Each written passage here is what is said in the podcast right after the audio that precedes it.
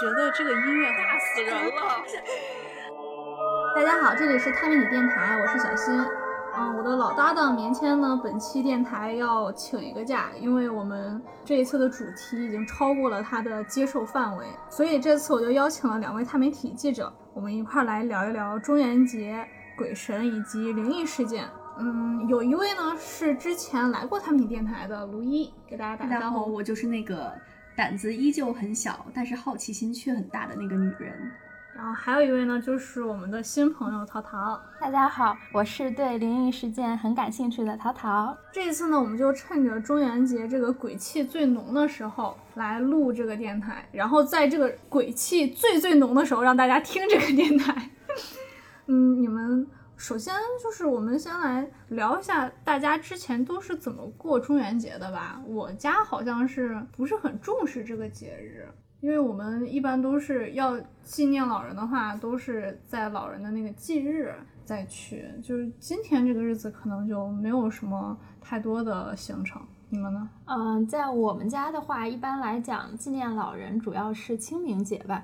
然后，但是今年比较特殊，今年是在中元节前几天，我爸刚好在晚上梦见了我奶奶，她是应该在好几十年前就去世了，我从来没见过她。然后今年他梦见的时候，嗯，他在我奶奶的那个额头上亲了一下，然后我也在我奶奶的额头上亲了一下。我们三个人之间在梦里是一种很紧密的关系。后来我妈妈也参与到我们几个人中来了，在梦里头，我奶奶是一种就是很富态的样子，还抽着一管大烟。然后我爸就觉得好神奇啊，就是说怎么会做这样子的梦？因为之前奶奶抽烟吗？呃，之前我奶奶应该是不抽烟的，而且她生前是因为肝癌过世的，然后人也很瘦，所以当我爸刚醒来的时候，他觉得就是我奶奶在那边可能也不缺钱，因为她就是还挺胖的嘛，就是比以前要胖好多，富有但对富有，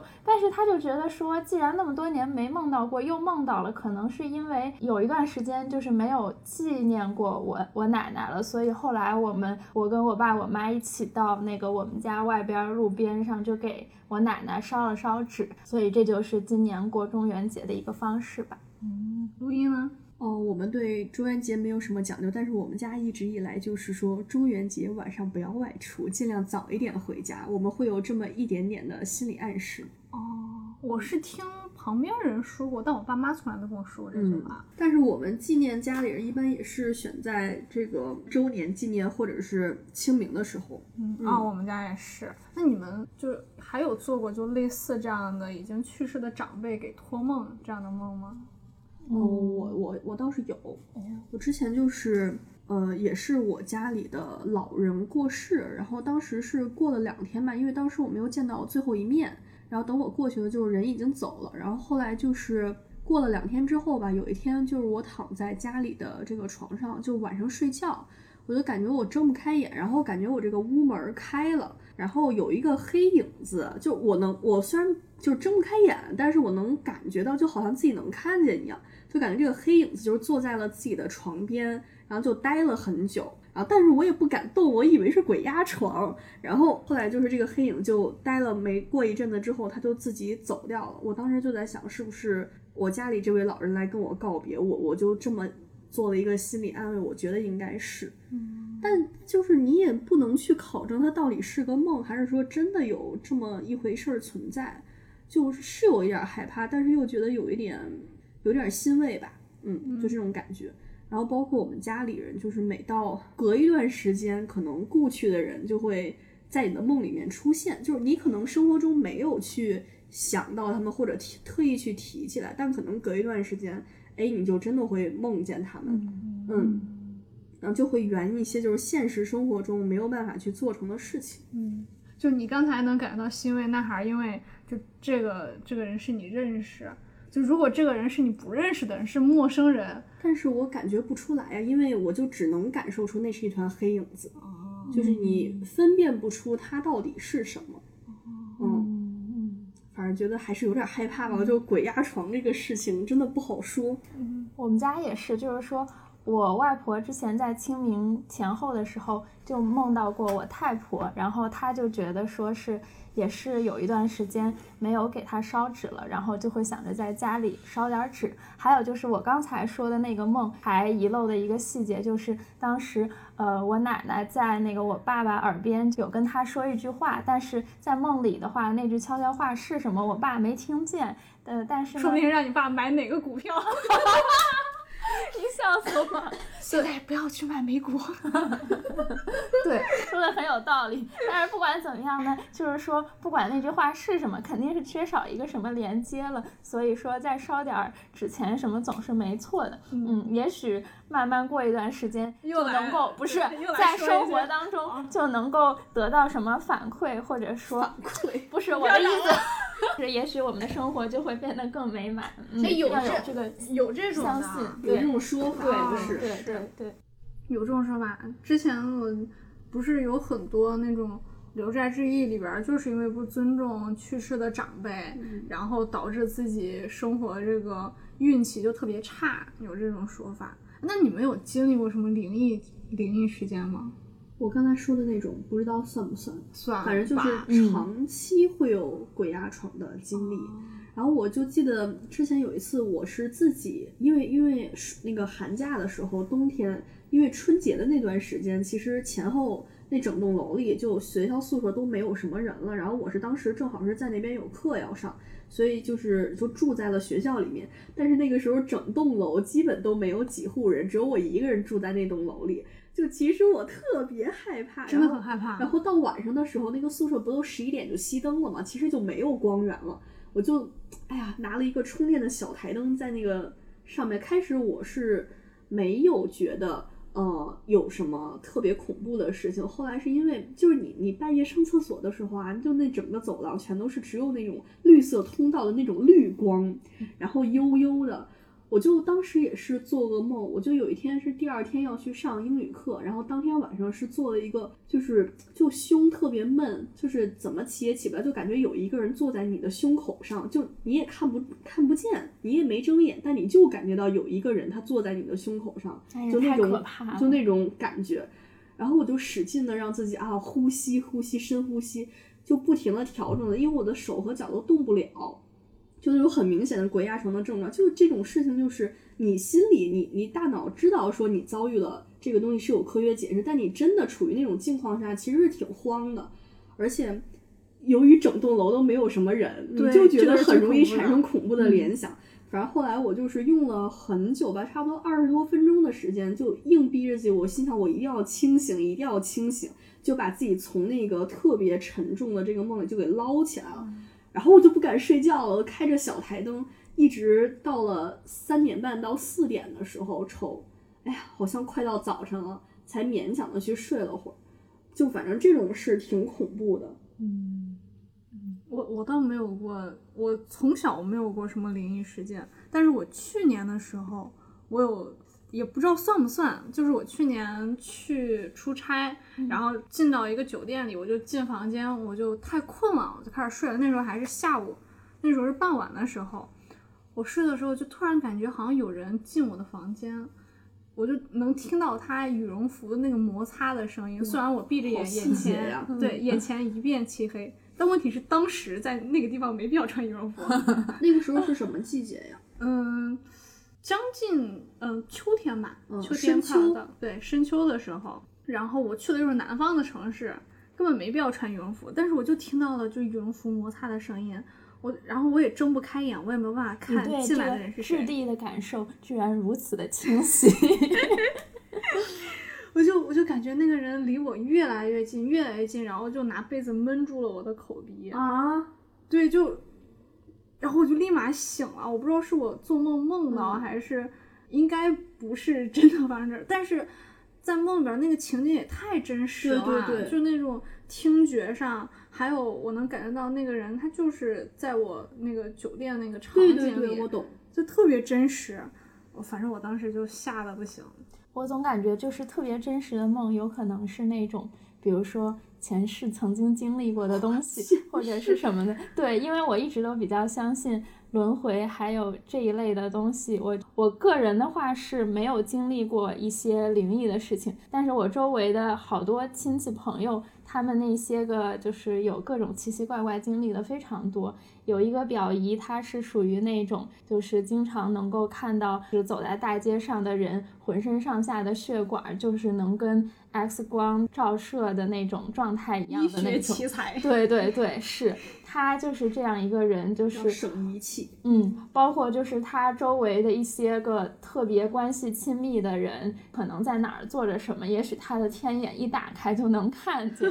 按照他真的真的按照他的说法是这样。然后那你有测试过吗？说隐隐猜我在干啥？嗯，那那倒确实是没有。就是说，因为我觉得我跟他之间的关系应该也不算有那么近吧。另外还有的话就是，呃，类似于像有一个朋友那样，她就是晚上做一个梦，梦见呃她的闺蜜就是穿着一身，比如说白色颜色的裙子，然后上面有那个蓝色的一些个条纹。然后她跟那个闺蜜说的时候，她闺蜜还完全没见过那条裙子。但是几天之后，呃，她闺蜜的妈妈就给她买了一条完全一样的裙子发给他，所以他就觉得还挺神奇的，就是那种预言性也非常的强。就是他不是那种那么跟鬼神相关的，但是我觉得也还算是挺灵异的事情。哎，我梦到过这段，对我也是。我感觉做梦就有的时候，我经常做那种，就是比如说我躺在床上，但是我这个梦就是在我这间屋子里发生的事情。就属于这个我梦里的情景，就是和比如说你们来我家，就是我梦到的这段是一样一样的。有的时候生活中有经常很多个瞬间，就是感觉梦到未来的事情，是吧？我说我靠，这个事情我不是做梦梦到过吗？但是当时我其实这个东西就一瞬即逝，它就是一个念头就过去了。对对对，就这么一个场景，你总是能从就是。潜意识，你再翻出来这段，你像天呐，我感觉我的梦是有预见性的，但这个东西也没有办法去解释。我觉得就是有一种庄周梦蝶，蝶梦庄周那那你算算哪个股票会涨？嗯，我从来没有梦到过股票，可能没有这方面的天分。你怎么又在说股票的事儿？是不是最近买股票买多了又亏多了？没有，咱们的梦太没有实用性了。我也觉得是。哎，所以你现在是一直都要开灯睡觉吗？嗯。我要开灯睡，因为之前是因为鬼压床实在太难受，我怕我死在这里面。你是从啥时候开始？从大学吧，大学开始。但那个时候我还没有到要开灯睡觉的时候，因为大家都住在一起，住宿舍里嘛，就还好。就你就算很难受，你感到就是被压住了，你你想到周边还有人，啊死不了。那现在你自己住，你肯定还是会担心，说会不会真的就醒不过来了？你就会有这种担心，因为我觉得每次清醒过来还真的挺难的，要有非常强的意志力才能醒得过来。所以我的点一盏也很难受。唉反正挺吓人的吧，你得你得喘好久，因为你觉得就是憋得很难受，憋得憋得很难受。所以我就是开个灯，然后现在就没有什么鬼压床的经历，但还是会做噩梦。但你想做噩梦的时候，有一点光，你就不至于那么恐慌。而且我还养了一只猫，当时我养猫的契机就是因为那段时间老做噩梦。哦，是因为这个？对，我还以为只是因为你一个人觉得太孤单。我 主要不是因为孤单，是因为胆儿小害怕，就还是想找个小小家伙做个伴儿。嗯，至少觉得。绵绵是给你壮胆的，对，嗯，对他算是给我壮胆。你就想这个屋子里还有一个小可爱，你就觉得没那么恐怖。对，就跟着咱们小时候会把某个毛绒玩具想象成它是保护我的。嗯，但是我前段时间我在微博上查了一下，就有博主他说就是就大家之前那些恐怖经历嘛，我发现有一层楼。层楼，呃，对，就是那个评论里边，然后有一条评论是说的是他当时睡觉就感觉有人从窗外翻进来，嗯，我觉得人才是最恐怖的。然后他那栋楼下面就所有的评论就是说，就是睡觉的时候遭到小偷之类的。我觉得真的相比鬼，人才是最恐怖的。就长大之后，由于过于相信说人是最恐怖的这件事，让我淡忘了对鬼的恐惧。嗯，我觉得也有这种感觉。嗯，就遇到什么时候就想。鬼算什么？对面要是人的话就完蛋了因为。我经常觉得，即便鬼是真实存在的话，那就是他要突破那个次元壁，就是 就是说他要突破的话是非常难的，就是他要跟你建立对那个沟通，同时又要伤到你，这得要有多大的能量？是一年当中可能比如说那么一两个节，而且又要通过怎么样牵线搭桥，所以一般来讲能够吓到你的肯定是人呢。对啊，就能给你造成真实伤害的 对对对是这样的。嗯。嗯，所以你刚才说你一个人住在那个宿舍，我第一反应就是担心说，哎呀，一个女孩儿单独住在那里，就是有什不会有什么么外来人员吧？嗯我第一反应是这样，嗯对鬼的话就还好。嗯所以我我应该是属于不太信鬼，但我还是有点信神的。哦，我是属于挺信鬼，但是不信神的。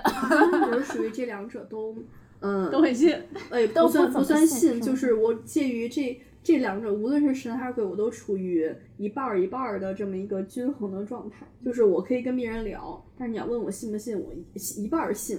啊嗯，啊，这是我对于星座的状态。我非常中庸了，感觉在这方面。我再说一个，就是我最近看的一本书，它叫《灵界的科学》，然后它主要讲的就是关于跟天眼相关的事情。然后那里面就是做实验的那些个小小朋友，大概都是比如说呃六到十四周岁的那些个小学生、小学生跟初中生，然后做的那个方式呢，就是说让他们那个盘腿做打坐，呃，然后打坐一段时间之后，他们的心就静下来了。这个时候，他们的那个就是相当于是呃两眼之间的那个大概是天眼的那个地方，就容易打开，看到就是他们面前就是倒扣过来的那个字眼，就是具体是什么。然后，并且有相当一部分比例的孩子真的能够看到。这个时候，那个博士就是呃《灵界的科学》这本书的作者，他是那个台湾大学的。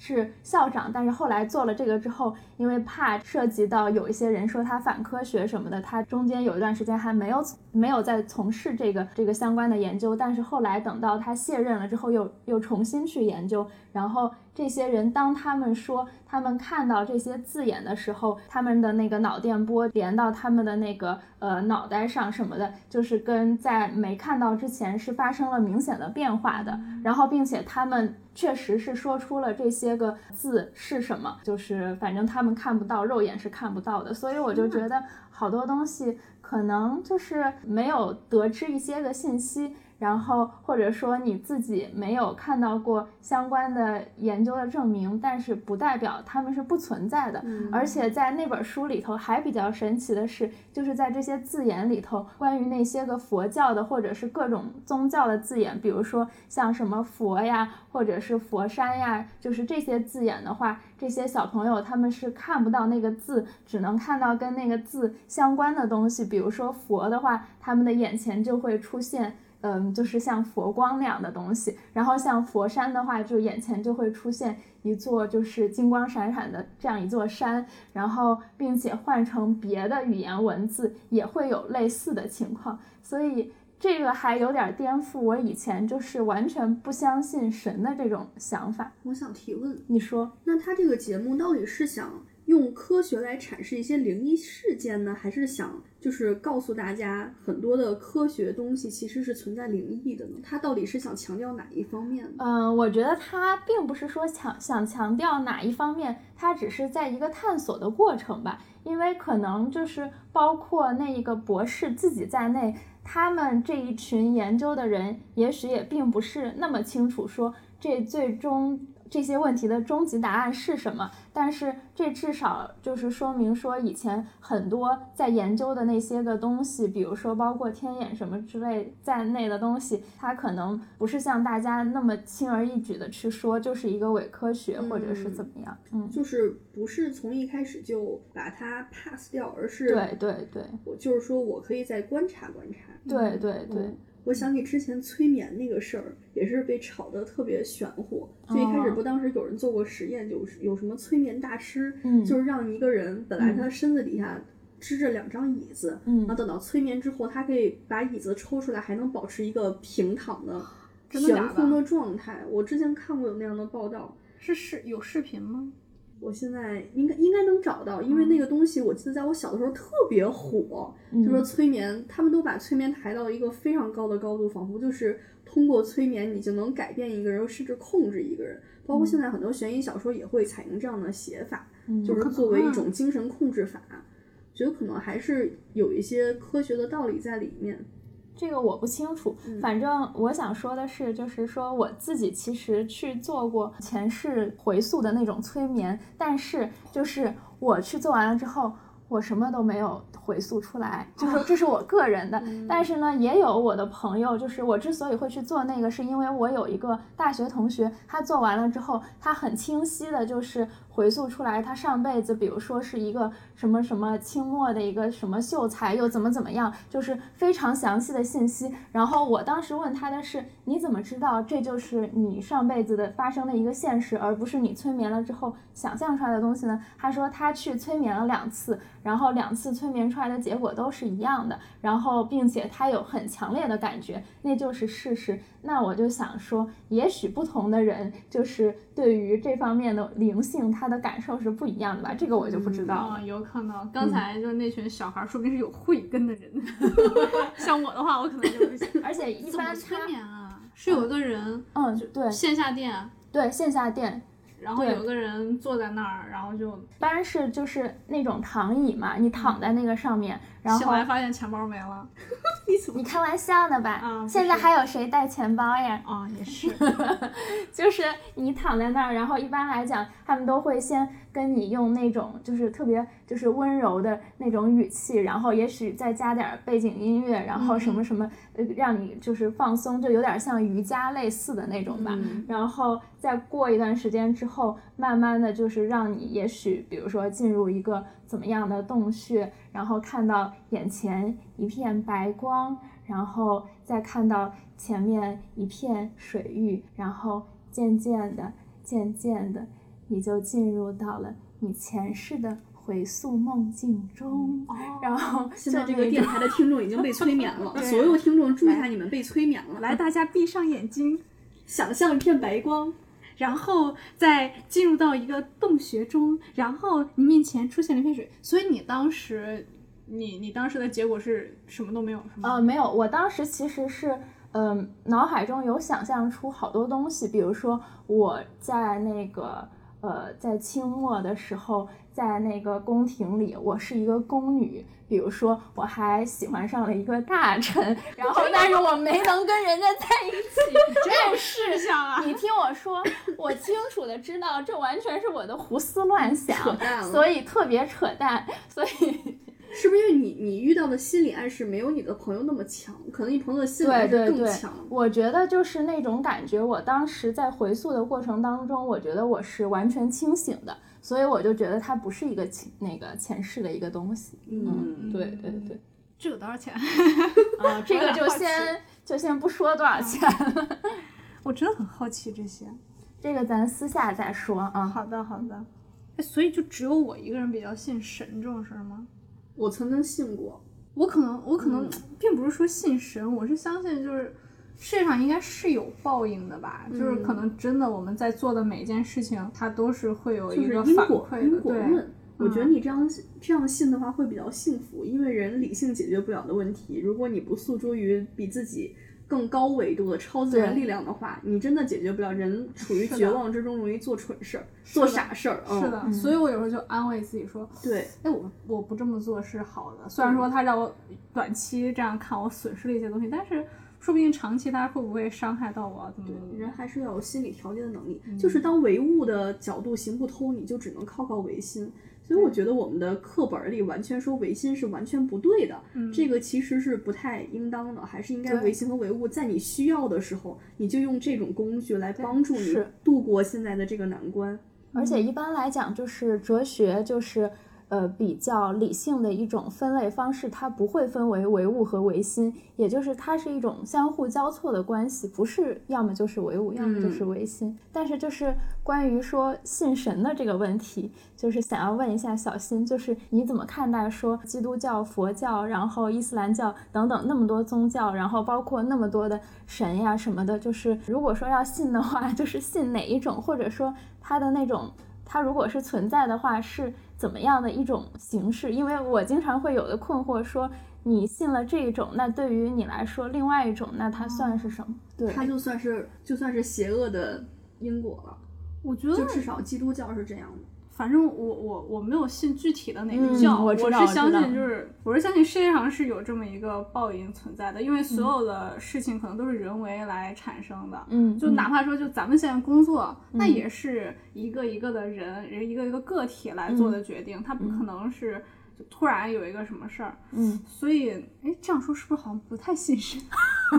我我觉得也是，我好像觉得这个逻辑有点乱。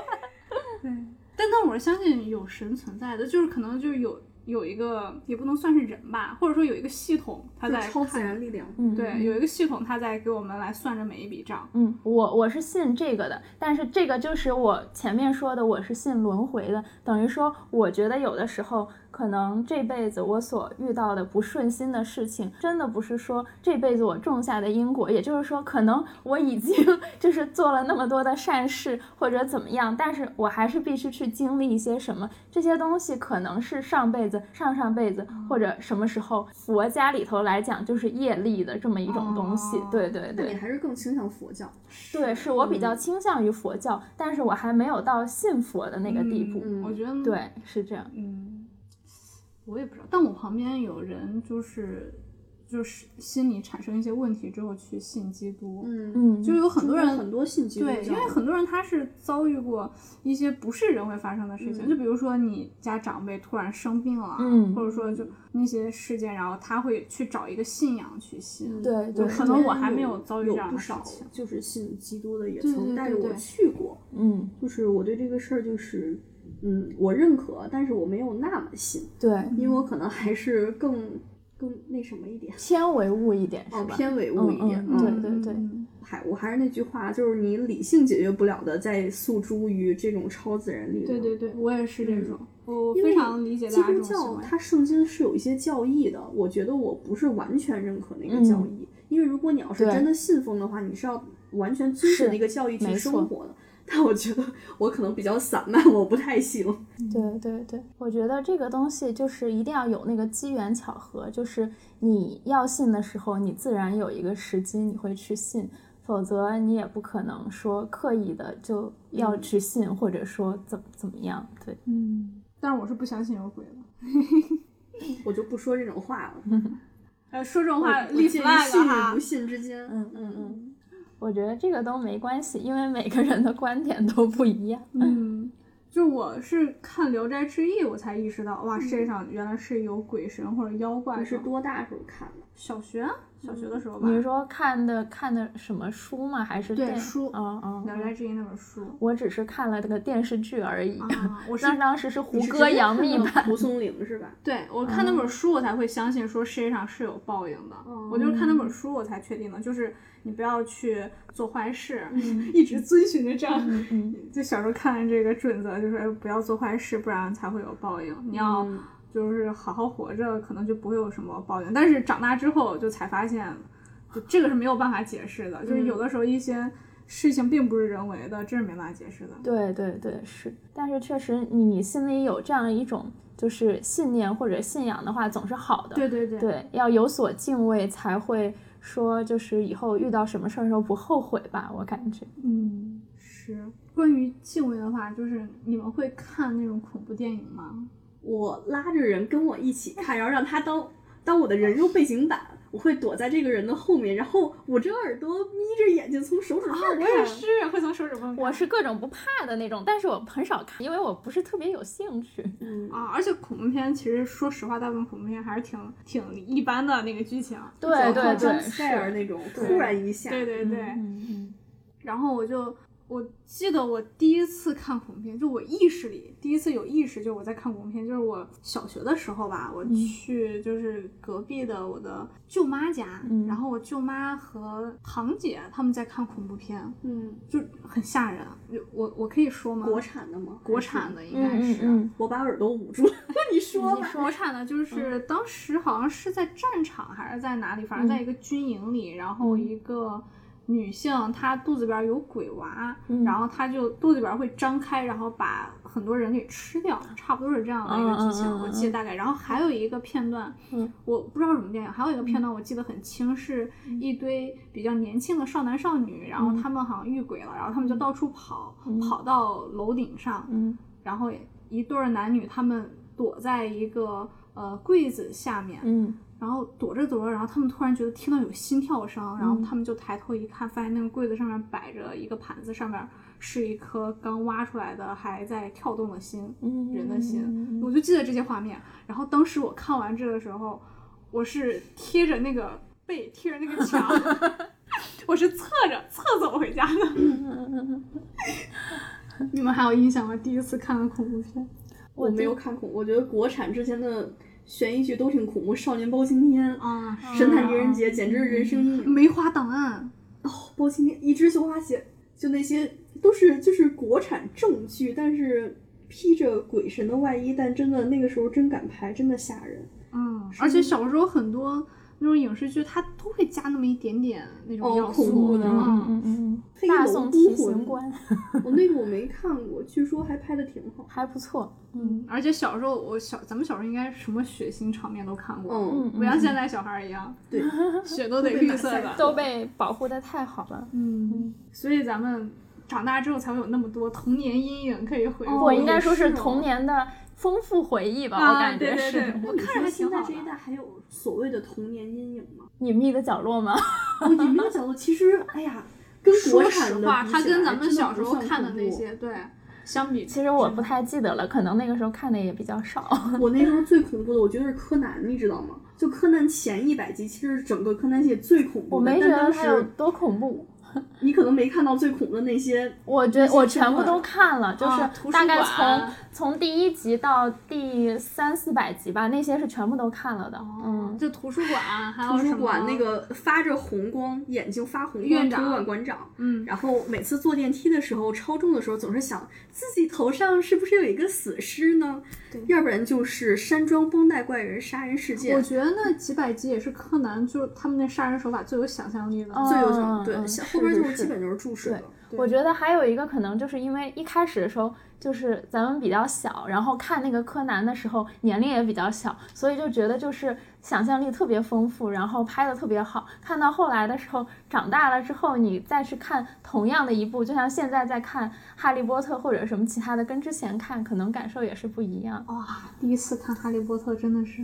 哈利波特也挺恐怖的，我觉得有些镜头，什么伏地魔出来，什么啊，摄红怪之类，哎不行，我就这就有点想，就真的还好，我觉得。我我也觉得还好，我 必须我觉得真的都还好，包括柯南，我真的觉得没有什么恐怖的。我就记得当时看那个山庄绷带怪人杀人事件，我不记得，就嗯，我记得，就那个人把脑袋塞到自己肚子里，嗯然后他摔倒在草坪上，看到各种断肢的时候，我的天，我简直要爆炸了！是我有点整个人都整个人都不好了，已经。我每次看那种画面的时候，就看这种就是柯南他们这些剧集的时候，我就想，哇，他们胆子真大，他们居然敢进去，嗯，他们居然敢再往前探险。因为我我是不怕鬼，但是我会怕里边会有人在那埋伏着、嗯，啊，我是怕这些。你看我现在鸡皮疙瘩都起来，一直在那什么呢？练就很冷。你得练。我也很冷。那那你小时候，你们小时候都不看什么恐怖小说吗？恐怖小说，蔡骏算吗？哦，蔡骏的我就看过一个《夜半笛声》，我觉得特别难看。但当时他是就是非常流行的这个悬疑小说作家，我看过《天机》，嗯，你知道天机那个系列哦，恐怖，我不知道什么算恐怖系列。鸡皮疙瘩，啊，鸡皮疙瘩。看完了，但是全忘了。我小时候也看那个。那个算真的是给小孩儿看的吗？我很奇怪，那么恐怖的东西拿来给小孩儿看。我觉得如果你是大人的话，你可能看鸡皮疙瘩不会感觉到太恐怖。嗯，对，因为我记得我好像是小学的时候看的，对，然后当时就觉得还挺恐怖，也挺好看的。然后那个小学的时候看的，不管是恐怖小说也好，还是什么其他的，到后来你可能都是就再也不会去看的那种书，觉得也很不咋地。或者比如说什么冒险小虎队啊，或者是就是其他类型的那种书啊。啊，我想起来了，我初中的时候特别喜欢看男生女生的金版。当时我们宿舍所有的女生全班大家都在传阅银版，我就想标新立异，展现自己非常的不一样。然后我每次都买金版，然后买完金版自己看完又躲在被窝里不敢睡觉，就是那金版和种感觉。银版有啥区别吗？金版是恐怖故事，银版是浪漫、浪漫爱情童话。就你还要看金版？但当时我自以为自己是个胆子很大的人，却没有想当时那些故事给我留下了漫长的心理恐怖。哦，我们初中的时候确实，就那个时候恐怖的那种那种文章，它还可以变成那种小册子，大概像故事会那么大，嗯还可以那样出版的。那个时候，我们就全班传阅。嗯，对，当时好像大家全都是买了一本书，全班传各个宿舍借来借去的，是都是这样。是全班传阅。然后我我现在还记得里面有一些鬼故事特别好，但是我印象最深的一个鬼故事，那篇鬼故事是讲他们那在发生在男生宿舍，然后他们男生宿舍的六个人还是八个人来着，是如何就是把鬼气的不行。就如何反制鬼的，并不是说让鬼吓他，而是根本就不理睬他的鬼的那个招数，因为很多恐怖故事里面鬼的场景差不多都是，比如说那个宿舍的那个洗手间，嗯是吧？嗯然后以及对，还有什么贞 子，有那个电视机什么的。呐！对，然后但是在他那个故事里，他们就是如何就是不搭理，并且说一些很气人的话气那些鬼的。我印象最深是这个故事，所以导致我接下来我就想，哎，鬼有什么可怕？有了这种想法。我印象当中第一部看的那个就是电影儿，就是国产的那个恐怖电影，就应该是《笔仙》吧。然后当时里头，对，好像是。然后我记得那里面就是有几个场景，一个场景就是那一波那个就是青少年都坐在那个就是路边儿上，然后就敲着那个饭盆儿，就可能还按着什么样的节奏，然后可能就是想要把鬼招出来，然后要不然就还有到了凌晨十二点的时候，大家坐一圈儿，然后中间那个再放一根什么棍儿，然后再转一下什么之类的，再怎么怎么样了之后也是招魂儿啊什么，还有什么什么好多其他的。那个时候就是我跟我表姐可能就是看了一些个国产的鬼片儿，因为我表姐特别喜欢看鬼片儿，然后。并且她是那种在初中的时候，初一、初二，就是她坐在中间儿，然后周围七八个人一起听着他讲鬼故事的那个讲鬼故事大王，然后我们俩在一块儿的时候也会看一些。哦，哎，那个我记得初中的时候还真的大家 QQ 空间会传阅一些见鬼的方法。嗯啊、我印象很深特别的是两个，嗯就都是需要多人的。嗯其中一个就是三个人，然后分分别站在这个房间的三个角落，然后一个人先向另外一个人走去，然后拍一下他的肩哦，膀，我知道这个游戏是吧？嗯、啊，然后在第二个角落的人就朝第三个角落的人走去，然后拍一下他肩膀，然后后来走着走，你会发多一个现多一个人人，对。嗯然后还有一个是你你没有晚上，尝试过吗？我没有。我们都不会作的。对对，这个的话，我接下来会给大家说，我看这么多恐怖电影和恐怖小说总结出来的几个不要遇鬼的经验。就第二个方法是，你那个晚上去找一个楼梯，你就就往前往上走两步，然后再往下走两步，就这样一直这么简单吗？对，然后你会走着走，你会感觉旁边有个人和你一块儿走。哦，吓死了！我记得还有一个好像是是，还有一个是什么？听到鸭子叫。哎呦，不要说鸭子。然后我我当时不信这个，后来我看一个恐怖片，发现，嗯呃，导演真的在剧里边使用了这个因素、啊，哦就是那个鬼出现的时候有为什么要用可爱的小鸭子？叫？那不过是假的啦。鸭子多可爱！人也很可爱的嘛，刚才说了那么多用人的，对啊，嗯，别说了，别说了。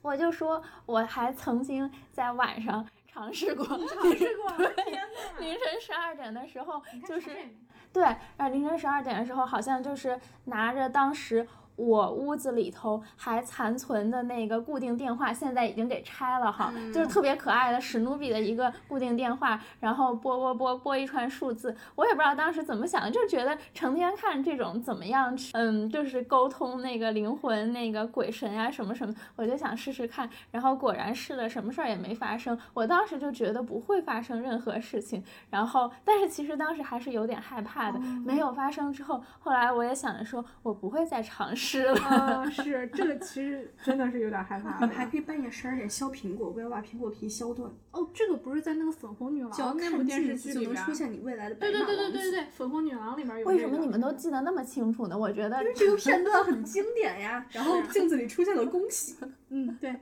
可是我觉得我也是从第一集看到最后一集《粉红女郎》的。嗯，然后反正我是我我现在你知道吗？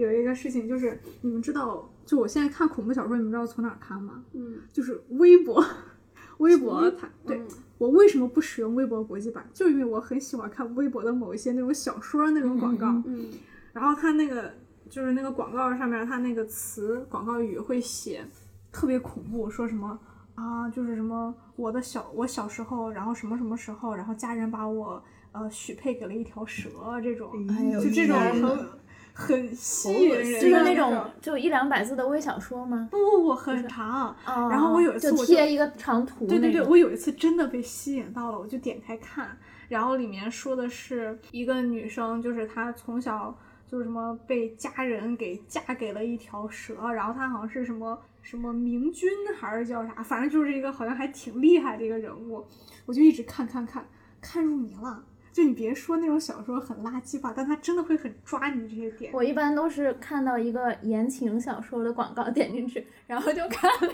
一会儿。